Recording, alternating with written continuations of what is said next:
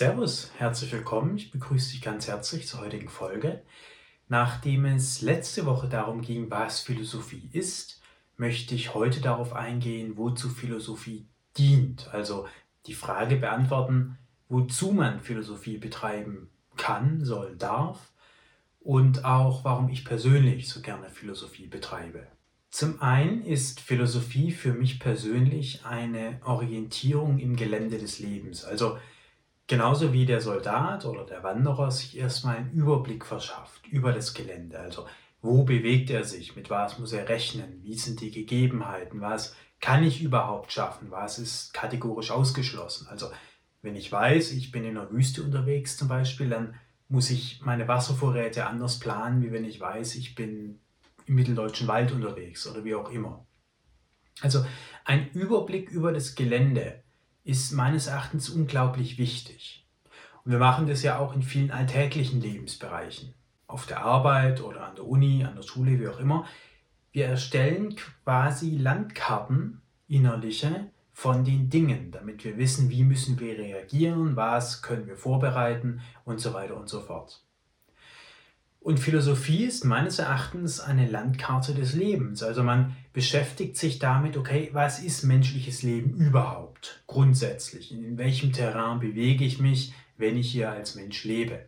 Welche Arten von Herausforderungen gibt es? Auf was läuft das Ganze hinaus? Wie muss ich mich hier verhalten? Kann ich mich hier verhalten? Welche Dinge sind kategorisch auch ausgeschlossen? Da weiß ich, da muss ich mich gar nicht drum bemühen und bei welchen Dingen lohnt es sich, bei welchen nicht. Also einfach eine, ein Überblick über das menschliche Leben an sich zu gewinnen. Das ist meines Erachtens Aufgabe der Philosophie.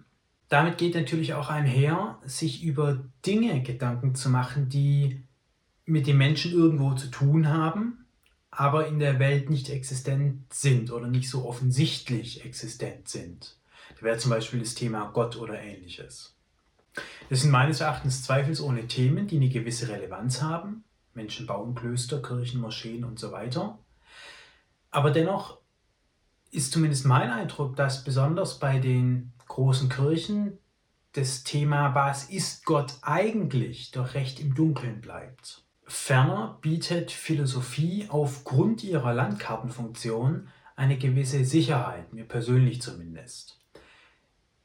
Denn in der Welt ist irgendwie nichts wirklich sicher. Also weder die eigene Gesundheit, noch das Geld, noch Beziehungen, noch der Arbeitsplatz, noch alles Mögliche.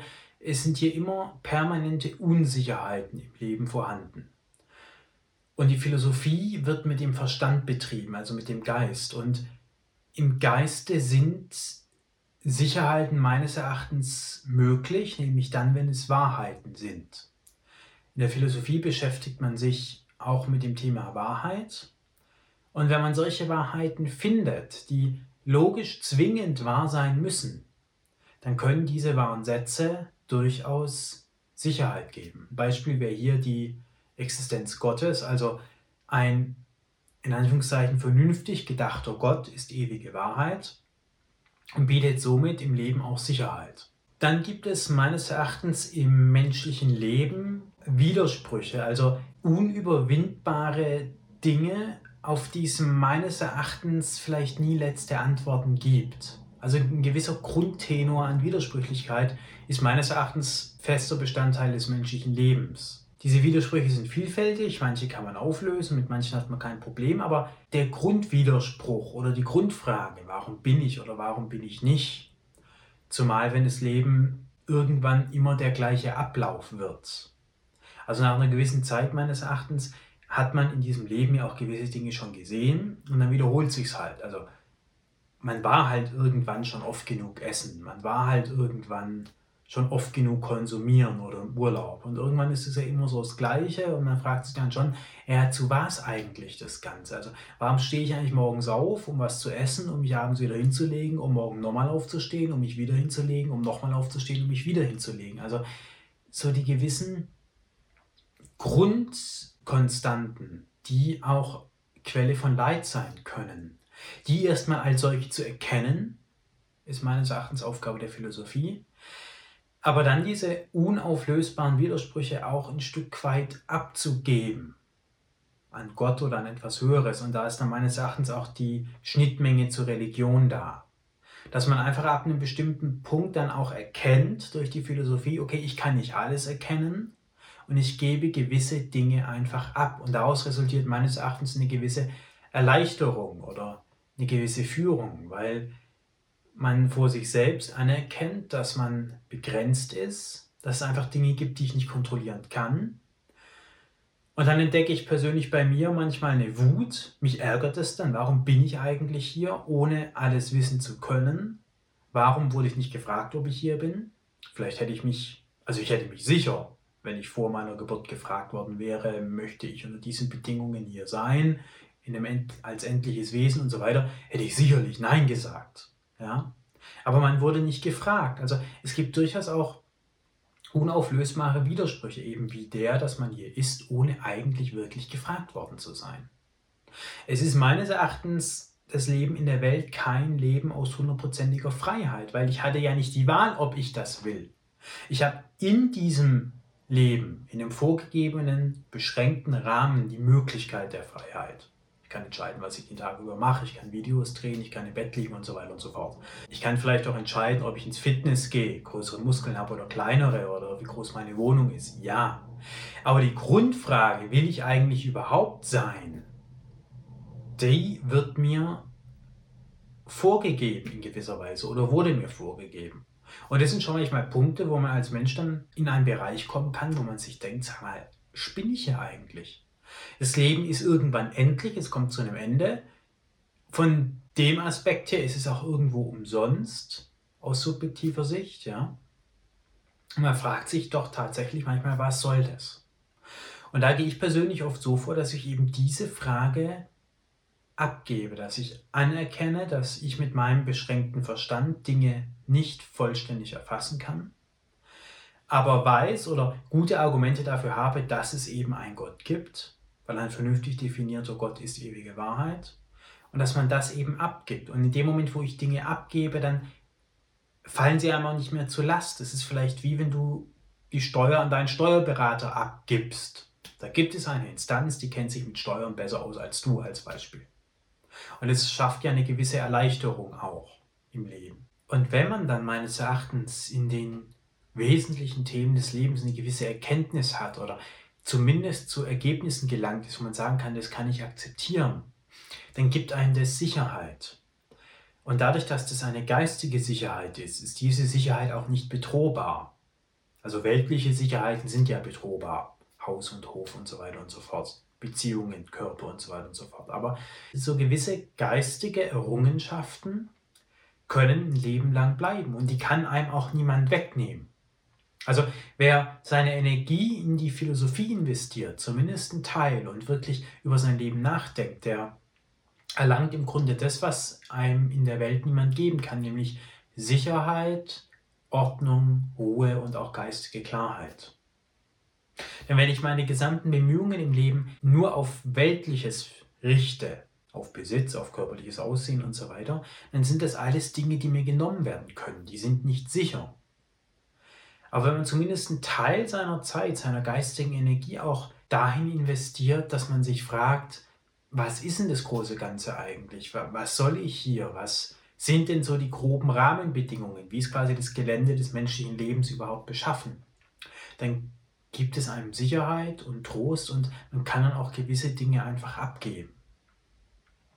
Ferner ist es so, dass wenn man die groben Strukturen mal kennt, wie es in dieser Welt strukturell funktioniert. Grundsätzlich, da hat man nicht jeden Einzelfall verstanden, das ist klar, aber wenn man die großen Strukturen in diesem Leben, in dieser Welt mal erfasst hat, sich derer klar geworden ist, dann bringt einen auch nicht mehr so viel aus der Ruhe, weil es strukturell irgendwo dann ja immer das Gleiche ist.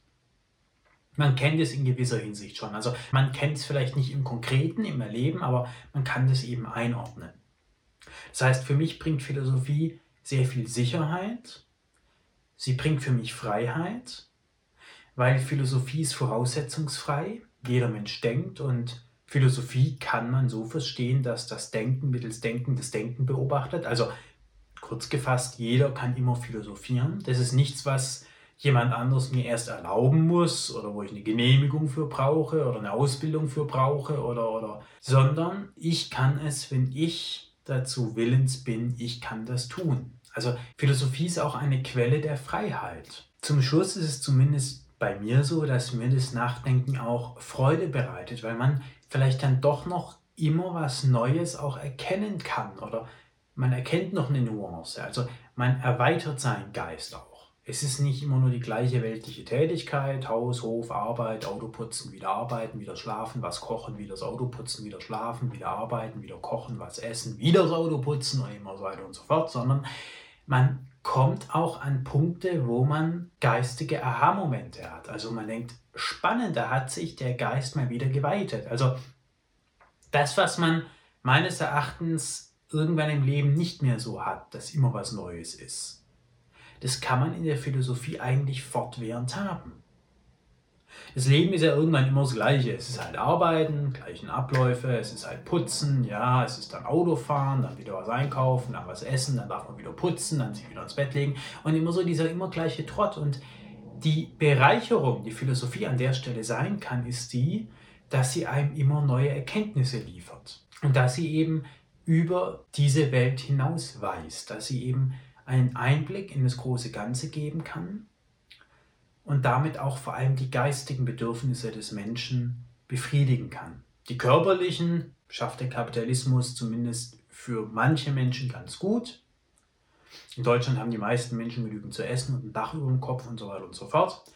Aber die geistigen Bedürfnisse nach Freiheit, Sicherheit, Wachstum, Wissenserweiterung und so weiter und so fort, das sind eben Dinge, die meines Erachtens einem die Philosophie besonders gut geben kann. Wenn dich jetzt einzelne Fragen konkreter interessieren oder wenn du sagst, du möchtest das nicht unbedingt alles von Grund auf selbst durchdenken, sondern gewisse Anreize, dann empfehle ich dir sehr mein neues Buch, Das Wesentliche. Da geht es eben genau um die grobe Struktur. Also wie funktioniert Denken überhaupt? Was ist Gott oder wie kann man Gott denken, damit er tatsächlich ewige Wahrheit ist? Und auch gewisse Gegenwartsbetrachtungen sind auch enthalten. Also besonders das Thema Kapitalismus behandle ich, weil es meines Erachtens das drängende Thema unserer Zeit ist. Wie kann Arbeit zukünftig gestaltet werden? Wie kann der Kapitalismus modifiziert werden, damit er auch zukunftsfähig ist? Diesen und vielen weiteren wesentlichen Fragen gehe ich in meinem Buch nach. Ich verlinke es dir gerne unten in der Beschreibung. In diesem Sinne bedanke ich mich ganz herzlich für dein Zuhören hoffe, dich etwas für die Philosophie begeistert zu haben, für das eigene Nachdenken. Würde mich sehr freuen, wenn du meine Videos weiterempfiehlst, den Kanal abonnierst und wenn du nächste Woche wieder dabei bist. Bis dahin.